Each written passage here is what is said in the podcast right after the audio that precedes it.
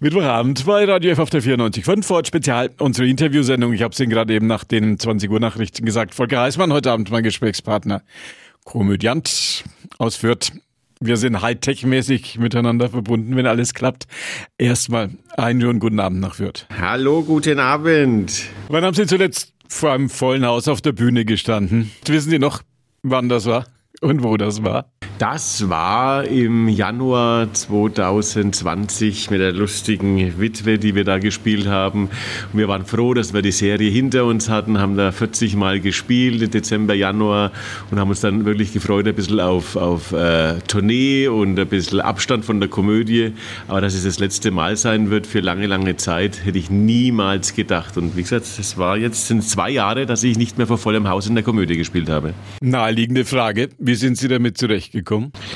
Ja, erstmal war man dankbar für die verordnete Ruhe, muss man schon aussagen, wenn man so 300 Vorstellungen im Jahr spielt und das die letzten äh, fast 30 Jahre ja äh, durchgehend gemacht hat, ist man mal glücklich gewesen, dass man mal einfach 14 Tage lang am Sofa sitzen kann. Und wir haben ja gedacht dann, als es im März losging mit dem Lockdown 2020, dass wir in drei Wochen wieder spielen. Ne? Also haben wir wirklich diese 14 Tage mal genossen und es war auch noch nicht absehbar, dass es ja irgendwelche finanzielle Einbußen großartig sein werden sondern man holt es dann halt im Sommer nach und spielt es dann weiter.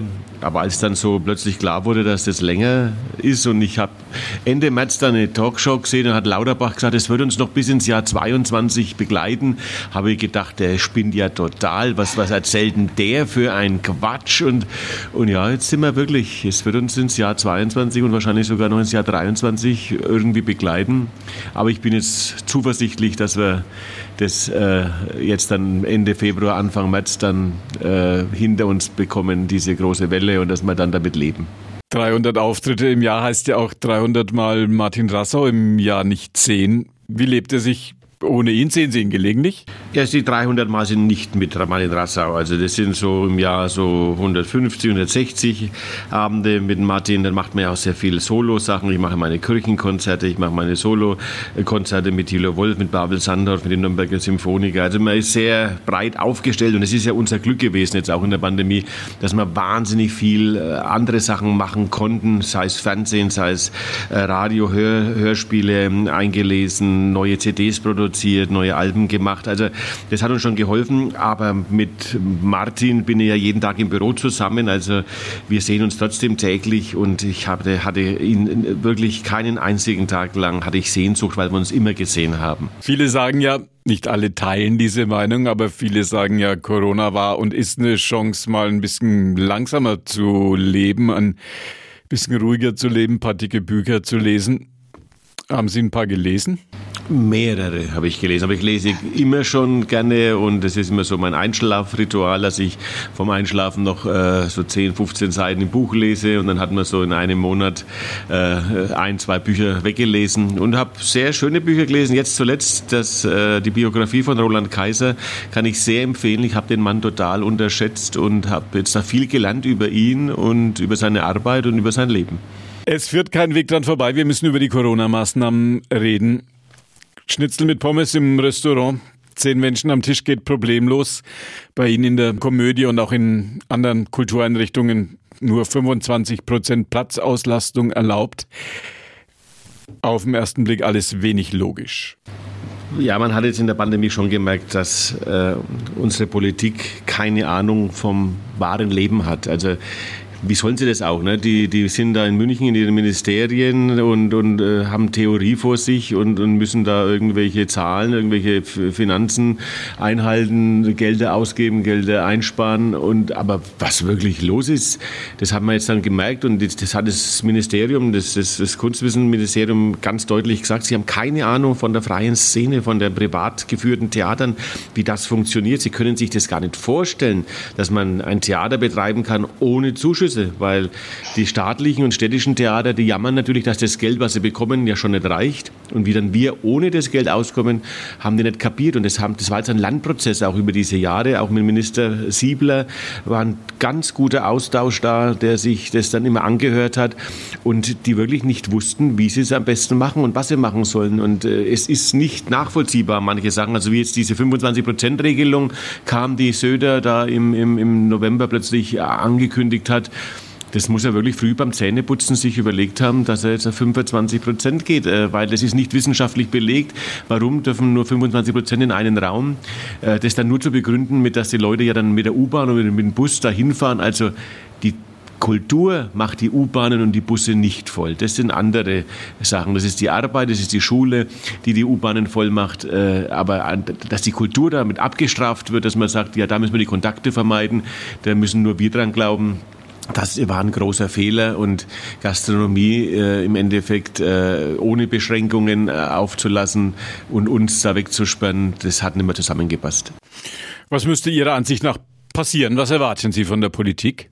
Ja, dass sie lebensnaher werden und dass sie sich vielleicht äh, auch mit uns in Verbindung setzen, so wie das das Kunstministerium tut, dass die einen runden Tisch machen mit vielen äh, verschiedensten Künstlern, mit, mit, mit Veranstaltern und sagen, wie können wir euch helfen, wie, was müssen wir machen, dass es, dass es passt und dann kommt eben sowas raus, dass man sagt, also für feste Häuser 50 Prozent ist das Minimum, was wir brauchen, damit wir überhaupt es sich lohnt aufzusperren und für Tourneeveranstalter müssen es 75 Prozent sein, mindestens.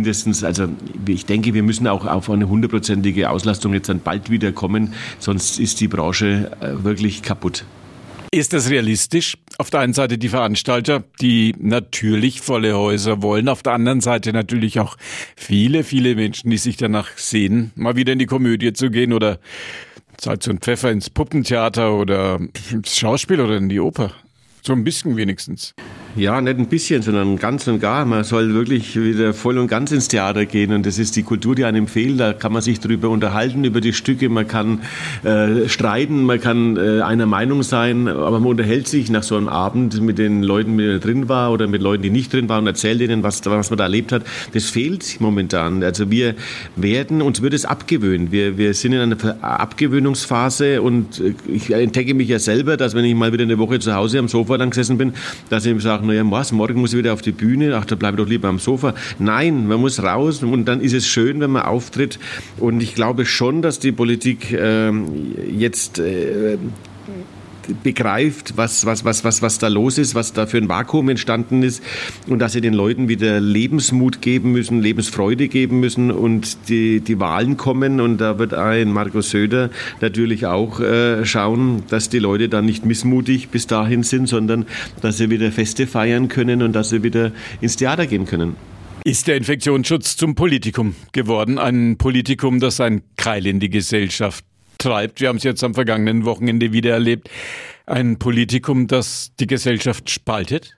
Ja, das ist spaltet, das, das, das, das sehen wir ja, aber es sind trotzdem wenige. Ne? Also das ist immer, äh, es wird mehr berichtet über die Corona-Gegner als über die, die die Regeln alle befolgen und die weggehen. Also wenn ich jetzt wieder über diese, diese Seiten lese in der Zeitung, über die äh, Spaziergänge am Wochenende, die jetzt überall stattfanden und, und es steht aber wenig drin, dass Kultur stattgefunden hat und dass die Leute sich wohlfühlen und dass sie da hingehen. Da ist die Berichterstattung schon auch sehr einseitig und es wird denen sehr viel Platz geboten und uns anderen, den 90 Prozent, die da nicht dabei sind, äh, wir müssen uns das lesen und wir, wir, wir bekommen ja quasi schon fast ein schlechtes Gewissen gemacht, warum wir da nicht mitlaufen, warum wir das alles befolgen. Also da sind die Medien schon auch, äh, auch ein bisschen falsch gewickelt, meiner Meinung nach, dass sie äh, den diesen Leuten so viel Raum geben. Werden Ihre künftigen Programme um das Thema Corona, Covid herumkommen? Oder können Sie es nicht mehr hören? Naja, das hat bei, bei wenn man ein Sketchprogramm macht oder so, wir, sind ja keine politischen Kabarettisten, wir sind ja Komödianten, da würde schon, äh, hatte schon immer ein bisschen äh, Raum in dem Programm am Anfang zumindest, aber dann äh, ist es auch wieder weg und dann freuen sich die Leute, wenn sie das auch mal nicht hören. Und wenn man nicht jeden Sketch mit, mit, mit Corona und Covid und Virus und so weiter macht, das, das äh, verbietet sich dann von ganz alleine und äh, wir wollen es dann auch nicht, nicht mehr benennen, aber ein bisschen die blödsinnigen Verordnungen, die da sind, oder dass eben so ein, so ein Wieler vom RKI quasi über dem Minister und über, über den Kanzler steht, das sind schon lustige Sachen, die muss man schon auch einmal aufs Butterbrot geschmiert bekommen. Vorsichtige Frage, was ist Ihr Lieblings-Corona-Witz in diesen Tagen? Fällt Ihnen spontan ein jetzt Mittwochabend zwischen Tür und Angel im Radio F-Programm?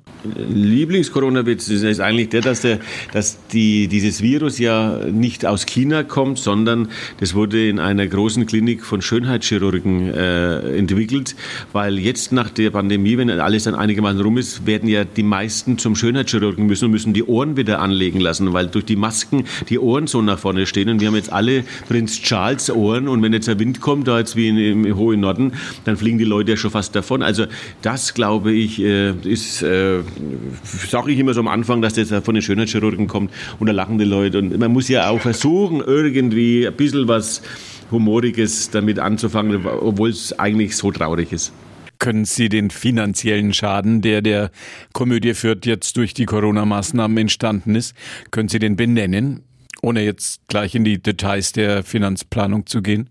Naja, das sind Millionen, die, die, die da ausgefallen sind, die, die wir nicht einspielen konnten. Wir haben zwei Jahre, das sind quasi allein in der Komödie in Fürth 500 Veranstaltungen, die nicht so stattfinden konnten, wie sie geplant waren. Die meisten davon sind völlig ausgefallen. Einige wurden dann mit äh, weniger Zuschauern gefahren und die Tourneen sind dreimal verschoben worden, zweimal verschoben worden. Wir verschieben jetzt wieder äh, Sachen schon im Februar oder die Anfang März jetzt noch stattgefunden hätten, weil man noch nicht von einer vollen Kapazität ausgehen kann. Das sind wirklich, das sind Millionenbeträge. Man hat Hilfen bekommen, da sind wir der Politik auch sehr dankbar, dass man äh, Hilfen bekommt. Aber jetzt zum Beispiel vor einer Woche kam das Geld, Überbrückungshilfe, erste Halbjahr 2021. Also wenn ich nichts hätte, dann nützt, würde ich schon längst nicht mehr da sein. Also man hat wirklich gut haushalten müssen und wir sind mit einem guten Polster reingegangen, weil wir immer äh, auch Angst hatten, dass dann mal einer von uns beiden, der Martin Rasser oder ich, dass wir mal ausfallen, dass wir mal im Krankenhaus liegt für ein paar Wochen. Man muss ja in dem Alter jetzt, wenn man über 50 ist, mit allem auch mal rechnen. Dann muss der Spielbetrieb aber weitergehen. Das Haus muss weiterlaufen und haben wir immer uns ein Polster aufgestellt, dass man auch das, dass die Komödie ein halbes Jahr ohne uns äh, auskommt. Und das war, hat uns gut getan dass wir das hatten. Aber dass jetzt gleich zwei Jahre draus werden würden, hat vermutlich keiner damit gerechnet. Damit hat keiner gerechnet. Nee. Und äh, die, das, die, Gelder kommen ja, aber man hat Angst, was muss man wieder zurückzahlen, wie wird richtig abgerechnet. Das weiß ja auch keiner, äh, wie dann die Kriterien da jetzt wirklich sind. Hatten, hatten wir in den Anträgen irgendwie einen Fehler gemacht, dann, dann bist, wirst du gleich des Unterschleifs bezeichnet äh, und bekommst eine Betrugsanzeige. Also das ist alles äh, es gibt so viele, die das äh, ausgenutzt haben, sagen wir mal, die, die wirklich betrogen haben. Und äh, das tut so weh, dass, dass, dass Menschen kriminelle Absichten dann haben in so einer äh, schwierigen Phase und uns das Leben im Endeffekt schwer machen, weil die das natürlich richtig prüfen müssen. Aber so, wir haben ja auch noch nie solche Anträge gestellt und haben noch nie solche Prognosen erstellen müssen, wie, was, warum äh, weniger ist, wenn nur 20 Prozent der Leute kommen oder wenn 25 nicht kommen. Es ist also so viele äh, Zahlen, die da im Kopf rumschwören. Ich hoffe, wir haben alles richtig gemacht und wir äh, sind aber auch äh, immer darauf gefasst, dass wir auch wieder was zurückzahlen müssen von den Hilfen, solange wir jetzt langsam wieder spielen können, dass, dass auch wieder Geld reinkommt. Lassen Sie uns zum Schluss noch ein bisschen optimistisch nach vorne blicken. Woran arbeiten Sie gerade? Gibt es neue Programme, die auf dem Weg sind? Ja, wir haben ja nachdem 25 Prozent kam im Oktober unseren Grinskistlersmarkt absagen müssen. Der war ausverkauft. Da hatten wir über 20 Vorstellungen mit jeweils 400 Leuten, also knapp 10.000 Karten verkauft. Und da konnten wir nicht äh, sagen, es dürfen nur 25 davon kommen. Das wäre eine Kulturtriage gewesen. Also haben wir ganz absagen müssen, weil wir es nicht handeln konnten, wie man dann nur ein Viertel reinlässt von den von, von, von, von 400 Verkauften. Und Ende des Monats Dezember waren dann weniger im Vorverkauf da im November. Und dann haben wir gesagt, na, da haben wir jetzt um die 100 immer, 120, da könnten wir eigentlich spielen, aber da spielen wir nicht das Stück, das wir spielen wollten, sondern da spielen wir jetzt eine Sketchparade. Haben unser Ensemble mit Musik versorgt, die haben gesungen, haben getanzt. Der Martin und ich, wir haben neue Sketche ausprobiert, auch schon für Veitshöcher, für die Fastnacht, die jetzt auch bald stattfindet, am 18. Februar, Fastnacht in Franken. Und da hat sich jetzt so eine tolle Mischung ergeben durch Musik, Revue, Sketche, lustig, dass die Leute wirklich äh, fasziniert waren und jeden Abend da Standing Ovations gegeben haben. Die wenigen, die da waren, die haben ja eine Stimmung gemacht, als wäre das Haus voll. Da war also echt, auch mit 80 Zuschauern im Saal, war richtig gute Stimmung. Und das hat sich so entwickelt, dass man sagt, das machen wir jetzt weiter. Da wird es im Herbst den zweiten Teil geben mit neuen Sketchen, mit neuer Musik. Und also hat, hätten wir nie gemacht, äh, hätte es diesen, diese 25%-Regelung Vorstellung nicht gegeben. Somit hat auch alles Schlechte immer ein bisschen was Gutes. Einer der erfolgreichsten Komödianten, nicht nur bei uns in der Metropolregion, sondern auch eine ganze Ecke drüber hinaus. Volker Heißmann heute Abend, mein Gesprächspartner. Volker Heißmann aus Fürth. Ein Mann mit, wenn mich nicht alles täuscht, Sitz und Stimme im Aufsichtsrat der Spielvereinigung Kräuter Fürth. Lassen Sie uns nochmal, weiß nicht, ob man da optimistisch oder pessimistisch sein muss. Ich frage gleich mal ein bisschen über ähm, den Tellerrand hinaus. Wird die nächste Saison für die Spielvereinigung Fürth, für die Spielvereinigung Kräuter Fürth eine schwere Saison? Ich bin nicht im Aufsichtsrat. Ich bin Vizepräsident und habe hab keine Stimme im Aufsichtsrat. Also das ist, da wird die Sachen entschieden für die erste Mannschaft. Und äh, ich bin quasi mit dem Präsidium, wir sind für den Verein zuständig, für die anderen Abteilungen auch, für, für Tennis, für äh, Hockey und Schwimmen, was man halt die Spielvereinigung, was sie noch so anbietet. Aber ich bin natürlich glühender Fan und, und, und unterstütze die Mannschaft, wo es nur geht, mit, meine, mit meinen guten Gedanken und äh, versuche immer den Stefan Leidl positive äh, WhatsApp-Nachrichten zu schicken vor und nach den Spielen, dass er gerne weiterhin in Fürth bleibt. Also ich glaube natürlich, dass es eine schwere Saison wird, aber ich glaube auch immer noch an das Wunder von Fürth. Ich glaube immer noch, dass wir vielleicht äh, dieses, diese Saison abschließen und am Schluss vielleicht das Quäntchen Glück haben, dass wir am Relegationsplatz stehen und dass wir dann vielleicht das Ding äh, doch noch rocken. Und wenn wir dann weiterhin in der ersten Liga bleiben, haben wir eine sehr schwere Saison vor uns. Wenn wir in der zweiten Liga spielen, haben wir eine noch schwerere Saison vor uns, weil da müssen wir uns dann behaupten und da können wir uns nichts erlauben. Da müssen wir dann schauen, dass wir nicht durchrutschen und dass wir trotzdem vorne mitspielen. Also äh, es bleibt spannend. Zwei Prognosen noch am Schluss. Wann ist der Rohnhof wieder voll? So richtig voll? Und wann die Komödie? Wann ist der Ronhof wieder voll? Ich denke, Ronhof ist wieder voll ab Mitte, Ende März und die Komödie ist, wird wieder voll spielen ab Anfang März. Der Vizepräsident der Spielvereinigung Kräuter Fürth, der Co-Chef der Komödie in Fürth und einer der erfolgreichsten deutschen Komödianten. Nationwide, wie man so schön beim Anglizismus sagt. Heute Abend mein Gesprächspartner. Schön, dass Sie heute Abend ein bisschen Zeit für uns hatten. Ja, ich danke für Ihre Zeit und wünsche den Hörern alles Gute und niemals das Lächeln vergessen. und das lassen wir dann alle für diese Tage, für diese Wochen unser Motto sein. Volker Heißmann war das. Wenn Sie ein bisschen später dazugekommen sind, das Gespräch mit Volker Heißmann können Sie nachhören. Jetzt ab 21 Uhr www.radiof.de vor Spezial auf unseren Internetseiten oder auf unserer Podcast-Plattform podio.de vor Spezial. Bisschen klicken, finden Sie, das hat bis jetzt noch jeder geschafft. Ab 21 Uhr und danach sicher noch eine Weile für uns alle zum Nachhören. Das war die heutige Ausgabe von Vorort Spezial. Gunther Moosberger war Ihr Gastgeber, wünscht Ihnen noch einen gemütlichen Winterabend bei Radio F auf der 94.5 und bedankt sich bei Ihnen ganz herzlich fürs Zuhören. Tschüss zusammen.